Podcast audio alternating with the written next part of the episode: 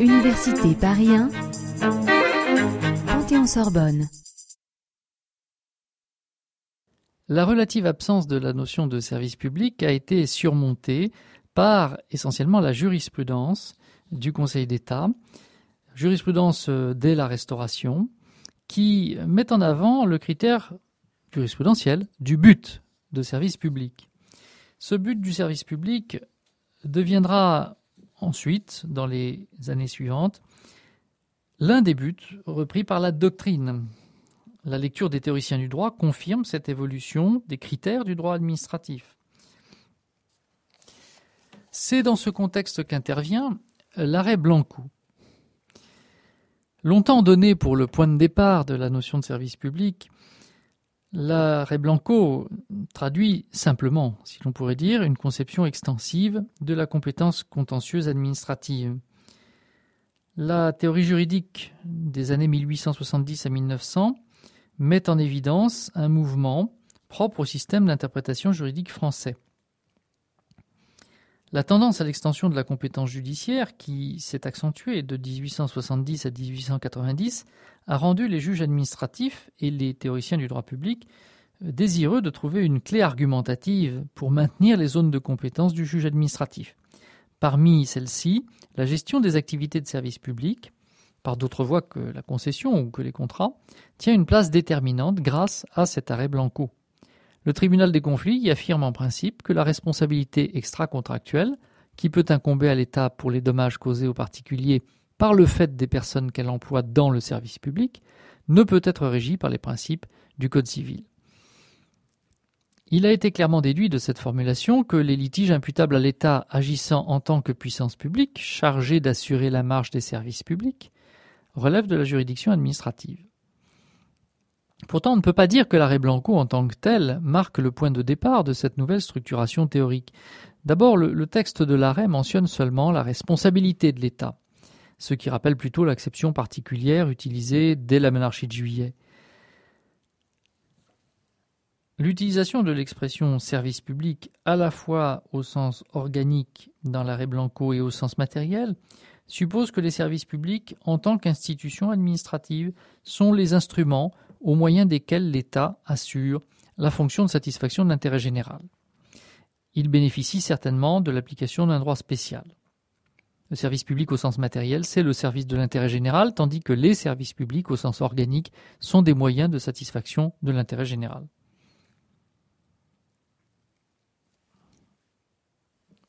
C'est au début du XXe siècle que l'arrêt Blanco fut redécouvert et servi à développer une conception extensive euh, du service public. La notion de service public dans la pensée juridique et politique du début du XXe siècle prend en effet un sens par rapport à l'interventionnisme social qui est celui de la Troisième République à partir euh, des années 1880. Au titre des interventions de l'État à la fin du XIXe siècle, ou plus justement au début de la Troisième République, on peut rappeler la fondation du service de l'instruction publique en 1880, celle du service de l'assistance médicale en 1893, les actions publiques menées en matière d'hygiène, de salubrité et de santé en 1902. Le développement progressif de ces interventions, qui engagent un mouvement vers l'État-providence, correspond à la volonté des républicains de satisfaire les couches de la population qui constituent leur assise électorale. C'est un élément devenu déterminant dans la vie politique de la Troisième République en raison de l'institutionnalisation du scrutin universel masculin. Le progrès des idées socialistes joue également en faveur d'un plus large champ d'intervention publique dans les domaines socio-économiques. Il se comprend de deux manières. Directement, en ce que ceux qui se revendiquent plus ou moins du socialisme poussent à la prise en charge de services publics qui permettent le développement de la liberté et surtout de l'égalité. Et indirectement aussi, puisque l'État intervient de manière spectaculaire dans l'ordre économique, par exemple, avec la création, par la loi en 1878, d'un réseau d'État des chemins de fer et d'une administration spéciale chargée de gérer ces lignes. Cette administration est d'ailleurs considérée immédiatement comme un service public par le juge administratif, en dépit des controverses qui se sont élevées à l'époque parmi les commentateurs de la législation. Au titre de l'intervention des collectivités locales, ensuite, à la suite des lois de décentralisation de 1871 sur l'organisation du département et de 1884 sur celle de la commune. Le mouvement de création de services publics par des personnes publiques locales s'accentue. C'est ainsi que sont fondés des services essentiels au bien-être des populations, dont l'existence se trouve permise par les progrès techniques de l'époque. Ainsi la distribution de l'eau potable, du gaz, de l'électricité, et puis aussi divers services sociaux d'entraide, de solidarité et d'assistance. Ces actions révélaient une prise en considération nouvelle des besoins généraux des populations et justifièrent ainsi la qualification de socialisme municipal attaché à ce mouvement. Ce développement des activités publiques engendre bien sûr des réactions dans la pensée juridique, mais aussi dans le monde de l'économie politique de la part des libéraux. L'imprégnation du système juridique français par l'idéologie libérale rend les juristes pour une large majorité hostiles au déploiement des activités de l'État au-delà des services régaliens. Certains estiment inconsidérée l'extension du champ d'application du droit administratif et de la compétence du juge administratif qui en résulte. Cette dernière tendance est vue comme un danger pour les administrés lorsqu'ils entrent en conflit avec une autorité administrative. De telles positions ont donc pour conséquence de remettre en cause en partie et de temps en temps les prolongements de la jurisprudence Blanco. Cette remise en cause se réalise de deux façons. D'abord par le refus du service public comme critère de compétence du juge administratif, et en conséquence de l'application du droit administratif de la responsabilité. Oriou, par exemple, propose l'adoption d'un autre critère, celui d'autorité de gestion, ou critère du monopole. Ensuite, par le rejet de la conception extensive du service public lui-même, une partie de la doctrine, par exemple, nie le caractère de service public du service des chemins de fer, soit parce qu'il s'agit d'une entreprise commerciale, qui n'est donc pas un service d'intérêt général dans leur logique, soit parce qu'il s'agit d'une entreprise commerciale, bien qu'elle soit d'intérêt général. Ces positions traduisent une tentative de réhabilitation de la notion de pouvoir, d'autorité. Elles proposent que l'autorité de mise en œuvre, la personne publique agissante, devienne le fondement et le critère de la compétence administrative. Cette option, néanmoins, ne fut pas retenue par le juge administratif qui ne remit pas en cause la jurisprudence Blanco.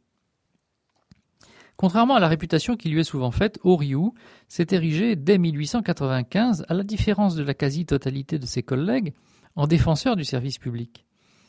Il assure dans les dernières années du XIXe siècle cette défense par deux séries d'arguments. Oriou affirme d'abord le rôle essentiel du service public en administration et en droit administratif. Selon lui, un service public est une organisation créée par une personne administrative en vue de la satisfaction d'un besoin collectif, ce qui justifie de mettre l'accent, dès la première édition de son traité, sur l'importance du service public. C'est vers le service public que tout converge en administration et en droit administratif, dit-il, parce qu'il est la raison d'être de l'existence même des personnes administratives. Sa notion se confond même avec celle de l'utilité publique, car l'utilité publique, poursuit-il, c'est l'intérêt général en tant qu'il y est donné satisfaction par un service public. Oriou met en valeur ensuite la coïncidence de trois éléments organique, matériel et de régime juridique. Le service public est un organe, une institution administrative, il exerce une activité d'intérêt général, il le fait sous un régime juridique particulier. Après une brève période de troubles dans la théorie juridique, se trouve donc confirmée la liaison nécessaire entre service public et puissance publique. Oriou, en 1899, dans sa brochure consacrée à la gestion administrative, c'est son titre, en vient à considérer que l'activité de gestion des services publics est dans sa totalité empreinte de puissance publique et donc que le juge administratif doit naturellement connaître de l'intégralité du contentieux. Le service public devient pour lui un critère certain de répartition des compétences et d'application du droit administratif. À l'aube du XXe siècle, deux débats centrés sur la notion de service public se superposent donc. Ces débats sont distincts, mais ils sont susceptibles d'interférer. Le premier est celui de la fonction de l'État et de ses démembrements, la question étant de définir le domaine d'intervention des personnes publiques et plus précisément la possibilité la nécessité parfois pour celle-ci d'intervenir dans d'autres domaines que ceux qui relèvent du maintien de l'ordre public. Sécurité, tranquillité et salubrité.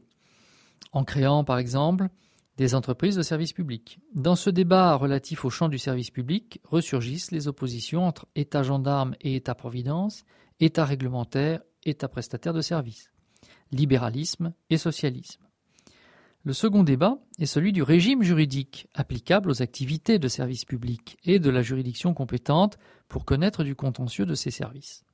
L'opposition se révèle ici entre les partisans de la soumission la plus large possible du droit des services publics au droit commun et aux juridictions judiciaires, et les partisans de sa soustraction à ce droit et à cette compétence.